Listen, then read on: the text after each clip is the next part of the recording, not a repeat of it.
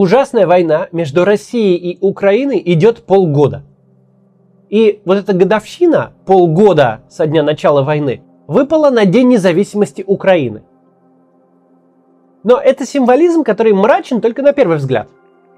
Потому что, помимо всего прочего, эта война – испытание украинской государственности. Стала ли Украина за 30 лет по-настоящему независимым и суверенным государством? Смогла ли построить устойчивые институты, способные работать даже в экстремальных условиях? Или Владимир Путин был прав, и Украина всего лишь осколок империи, по случайности названной государством? На этом же ведь строился весь план. Воевать-то всерьез никто не думал. Думали, что с- самого вида танковых колонн хватит для того, чтобы украинский аппарат управления рухнул. Политики разбежались, а чиновники поспешили заменить флаг. Спустя полгода мы точно знаем, что Украина этот тест блестяще прошла. Тест прошли все компоненты украинского государства, э, поставленные в ситуацию, когда надо принимать в 100 раз больше решений в 100 крат худших условиях. Одновременно надо вести войну, заботиться о пострадавших и беженцах, заниматься ежедневной дипломатией в поисках денег и оружия и быть нормальным государством, платить пенсии и пособия, поддерживать инфраструктуру, регистрировать акты гражданского состояния, бороться с преступностью и так далее. В Украине не случилось макроэкономической катастрофы. Гривна немного девальвировалась, инфляция подскочила, но не критически. Скорая, полиция и пожарные приезжают на вызовы, работает банковская сфера, работает система образования, работают суды, коммунальные службы, чинят трубы, в домах есть свет и тепло. Да, Виталий Кличко предупреждает киевлян, что температура в домах зимой будет ниже нормы. Но речь идет о трех градусах ниже нормы, а не об отоплении э, выстуженных квартир буржуйками, чего вообще-то можно было бы ожидать. Вы будете смеяться, но из Киева есть урбанистические новости. Там реконструируют улицы и строят велодорожки. В столице страны, которая ведет войну высокой интенсивности на своей территории. Если мы вспомним историю мировых войн, то сможем четко сказать, так не бывает. Страна на военном положении – это всегда обрезание гражданской инфраструктуры до жизненно необходимого минимума. Введение карточек, жестких лимитов потребления, полная переориентация всего производства только на войну. Далеко не везде во время предыдущих войн был такой ужас, как в блокадном Ленинграде или в Москве, к которой подходил Гитлер. Но э, состояние дел, когда государство продолжает функционировать ну чуть ли не как обычно, такого не было никогда. Даже топливный кризис, который очень сильно бил по гражданам в первые месяцы войны, удалось очень быстро разрешить. Любое топливо теперь есть везде.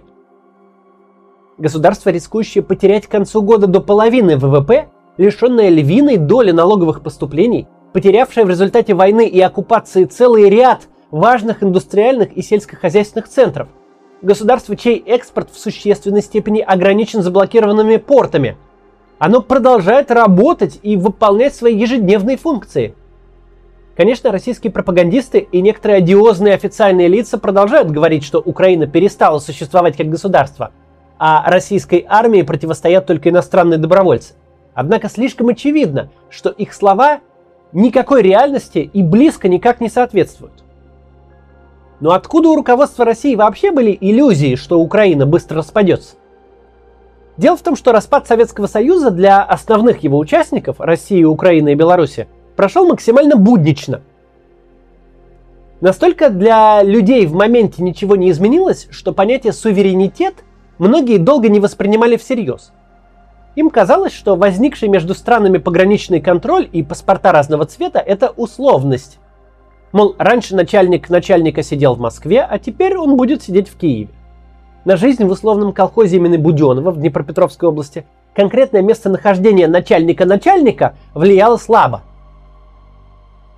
и вот, спустя 31 год российское руководство решило, что еще одна смена флагов в Украине пройдет также обыденно и без сопротивления. Ну, отдельные группы украинских э, патриотов с ружьями и коктейлями Молотова дадут неорганизованный отпор. Интеллигенция немного повозмущается, пара тысяч человек выйдет на митинг под дубинки Росгвардии. Остальные же просто продолжат жить, будто ничего и не случилось. Однако, за время, пока Украина и Россия жили хоть и близко, но раздельно, в Украине окончательно сформировалась национально-государственная общность, которая готова защищать свой суверенитет. Сейчас многие называют нынешнее вторжение войной за независимость Украины, но это не вполне верно. В войне за независимость независимость обретают. А эта война – констатация независимости. Эта война демонстрирует, что Украина давно стала отдельным самостоятельным государством, с которым бессмысленно вести колониальную войну. Ведь прошло целых полгода войны и постоянных обстрелов, а государство не рассыпалось. Не пало под натиском превосходящего противника. Оно продолжает успешно работать в нормальном режиме, хоть и одновременно ведет войну. Этот День независимости Украины пройдет скромнее, чем в прошлые годы. С комендантским часом, с запретами на массовые мероприятия, без парада и выходного дня – но именно он станет важнейшим днем независимости в истории Украины. Именно события этой войны украинцы будут вспоминать каждое следующее 24 августа и рассказывать новым поколениям, как в 22 году их предки не отдали захватчикам Киев и Сумы, Харьков и Чернигов, как подтвердили, что существование Украины не историческая случайность, а ценность, за которую готовы сражаться миллионы.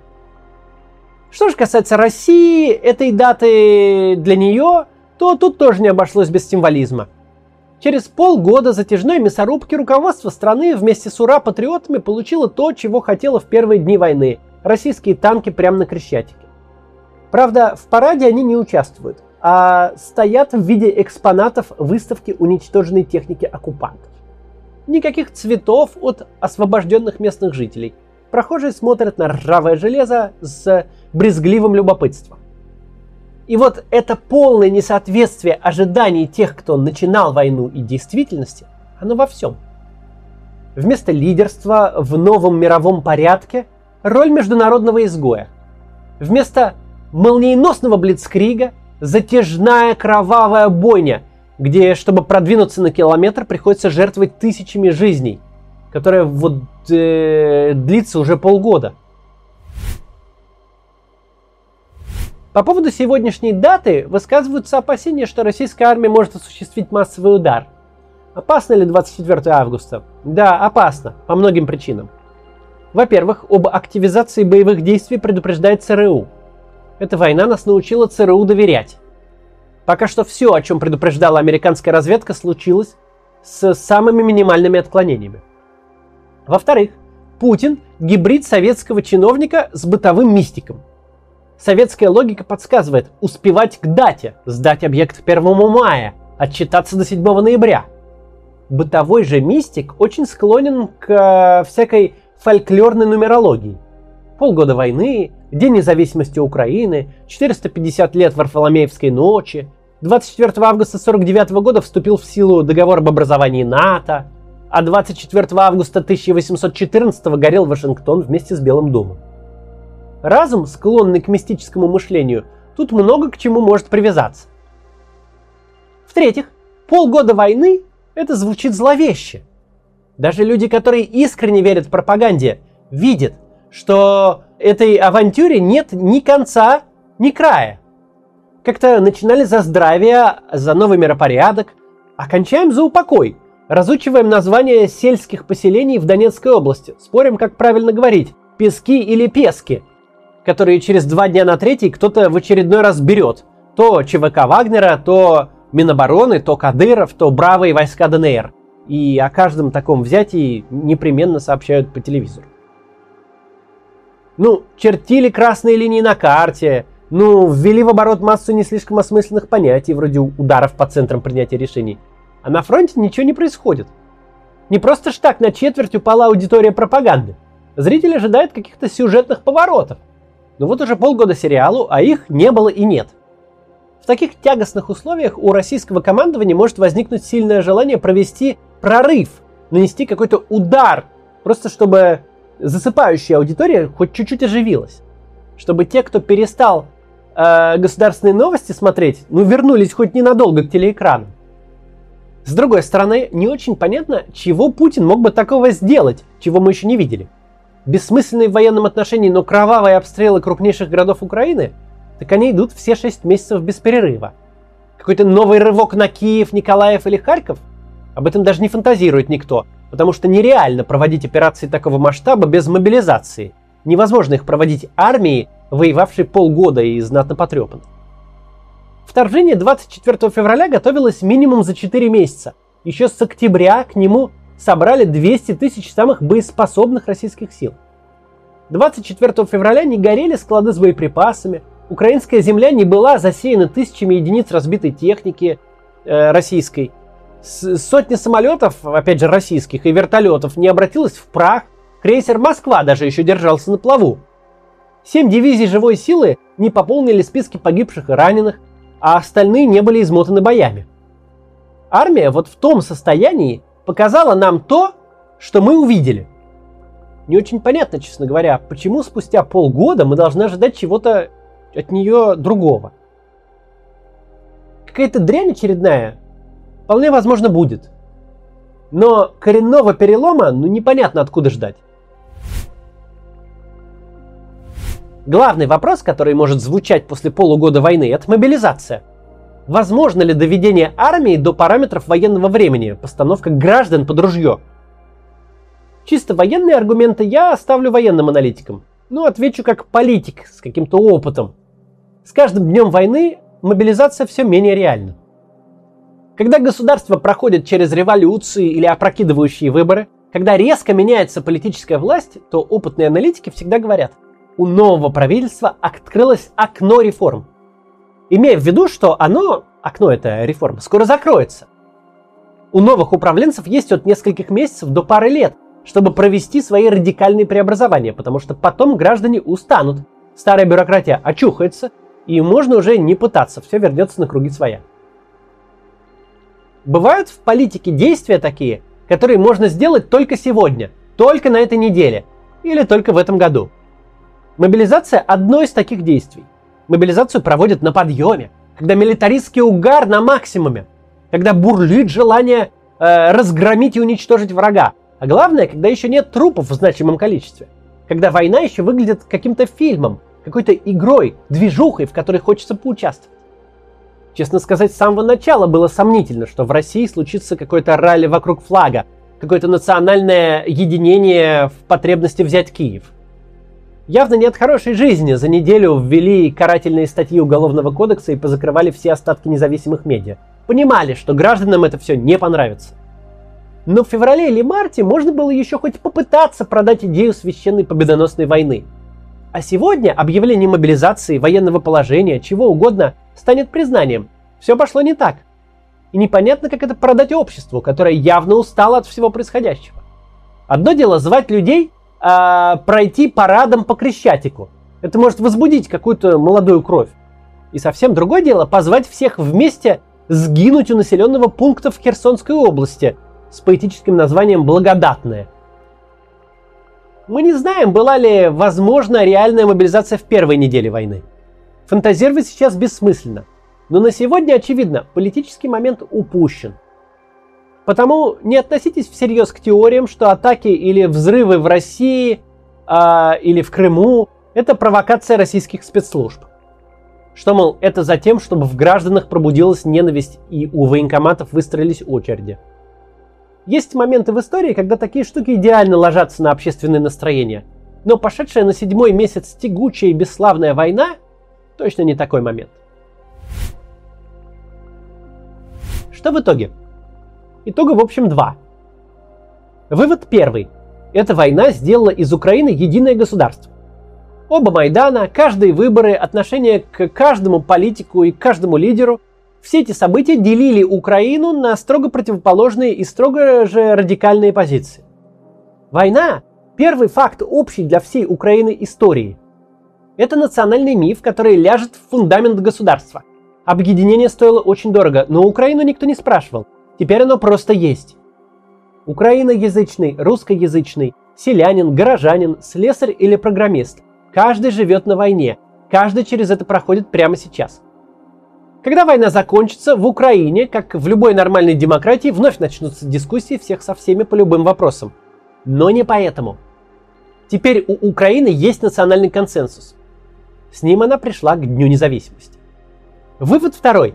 Прогнозируя любые действия Путина, надо помнить, что Путин 24 февраля был в лучшей своей форме. Не в личной физической, а в плане своих возможностей. Любая задача для него теперь сложнее. У него хуже армия, меньше техники, меньше денег, плюс уставшее население. Мы не знаем значение X объема действий, которые он мог предпринять в конце февраля или начале марта. Но теперь мы точно знаем, что сейчас это X минус полгода полномасштабной войны. Что это X минус тысячи единиц техники, минус десятки тысяч погибших и раненых, X минус 5% ВВП, X минус доходы бюджета. Самое главное для нашего режима это X минус четверть рейтингов пропагандистских ток-шоу. В целом же результат таков. Если мы возьмем двух детей, рожденных в Украине и России 23 февраля 2022 года, то в первый день своей жизни российский ребенок имел намного больше базовых преимуществ. Он родился в стране с вдвое большим ВВП на душу населения, в центре большого постсоветского региона с огромным нефтеносным бюджетом. Через 25 лет у него в среднем э, были бы э, более высокие доходы, выше уровень жизни, и при прочих равных он жил бы немного лучше. На четверть, может быть на треть. Сейчас ситуация перевернулась в обратную сторону. Теперь ребенок, рожденный в Украине, всю свою сознательную жизнь проведет, наблюдая, как его страна восстанавливается и меняется при помощи всего развитого мира, и будет иметь много возможностей в этом поучаствовать. Российский же ребенок унаследует очень тяжелую ситуацию, в которой репарации Украине станут последней проблемой – он будет расти в стране, которая медленно и болезненно восстанавливает свою репутацию и выходит из международной изоляции. В стране с очень высоким уровнем преступности и насилия в целом. Потому что надо помнить простой социальный факт. Насилие разных форм и видов в обществе растет синхронно. Чем больше разборок вооруженных банд ветеранов Украины на улицах и в новостях, тем больше дети дерутся в школе и тем больше их бьют дома.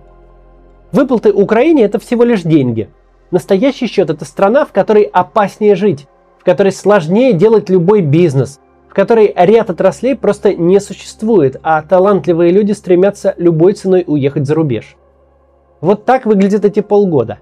Эти полгода рисуют нам такие десятилетия впереди, что картинка не понравится в России никому.